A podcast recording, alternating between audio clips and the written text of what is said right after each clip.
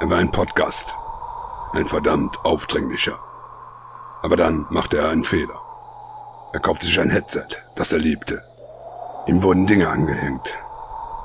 Seitdem durchstreift er das Land. Ein Podcaster, der jetzt andere Podcaster einlädt. Und labert über sein langweiliges Erwachsenendasein.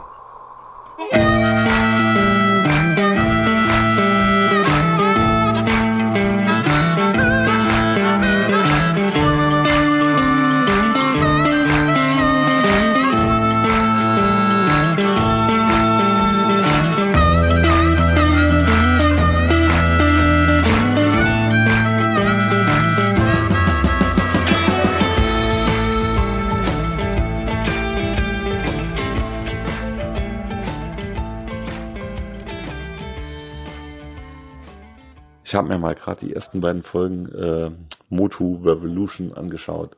Ah, dieser Subturnia-Plot geht mir ziemlich auf den Sack. Äh, irgendwie unnötig. Ja, mit Keldor fand ich geil, dass sie den wieder genommen haben. Und Shatner spricht Keldor, jetzt wissen wir es endlich. Genauso auch hier Cranemir. Finde ich auch geil, dass sie den wieder aus dem Hut gezaubert haben. Aber ich bin jetzt mal gespannt, wie es weitergeht. Ist bisher so durchwachsen, aber sieht sich ganz gut an. Weil der Subturnia-Plot war doch nur, war doch nur das Intro der ersten Folge. Das ist doch nicht, war doch nicht lange. Ja, Keldor, der einzig andere Blaue ist. Dann am Ende, ach, ich reg mich schon wieder auf. Ja, nee, das zieht's ja schon durch. Sie wollen ja hier Subturnia wieder, wieder auferstehen lassen. Oder bin ich ja jetzt falsch? Ach nee, halt. Preturnia wollen sie auferstehen lassen, nicht Subturnia. Ich meine Preturnia, den ganzen Plot. Das finde ich halt so ein bisschen an den Haaren herbeigezogen als gut geht, sehen wir uns alle wieder am Schluss in Post-Turnier auf der Suche nach noch mehr Geld. Sie nicht Pre-Turnier wieder auferstehen lassen, weil sie, es geht ja darum, oder verwechsel ich das jetzt? Es geht ja darum, quasi den Himmel wieder zu eröffnen, damit die, Gefall die Seelen der gefallenen Masters ihre Ruhe finden. Was ich ehrlich gesagt einen sehr süßen Ansatz finde. Dass es denen um Fistor geht. Nee, ich glaube aber, ist es nicht, ist es nicht, dass sie Subturnia zugemacht haben und Preturnia? Siehst du, Sascha denkt jetzt auch, die beiden Spinner. Und wo war Adora, als König Randor starb? Wo war Adora? Kann ja wohl nicht sein, dass die nicht mal zur eigenen Beerdigung von ihrem Vater hier vorbeikommt. Äh, das ist Fusch am Bau. Ah, definitiv, definitiv, ja, ja, nee, du hast, äh, es ist äh, Pretonia. Ja, es sind, äh, du, ganz ehrlich, es sind ja nur fünf Folgen und die kann man, sind ja nur 90 oder 100 Minuten das Ganze, ne? Ja, noch eine äh, Dora, sag ich dir, mein, das ist meine Prediction für die nächste Season, wenn es noch eine geben wird.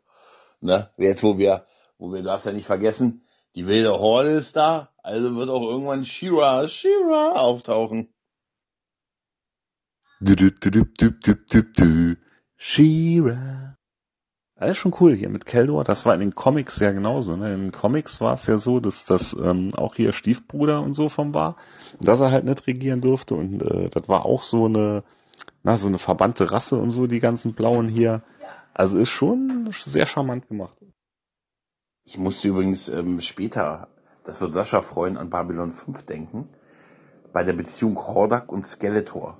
Und ich dachte da an äh, Luther Alexander, weil ich mir dachte, es ist immer eine bescheuerte Idee, ein mächtiges Wesen scheiße zu behandeln.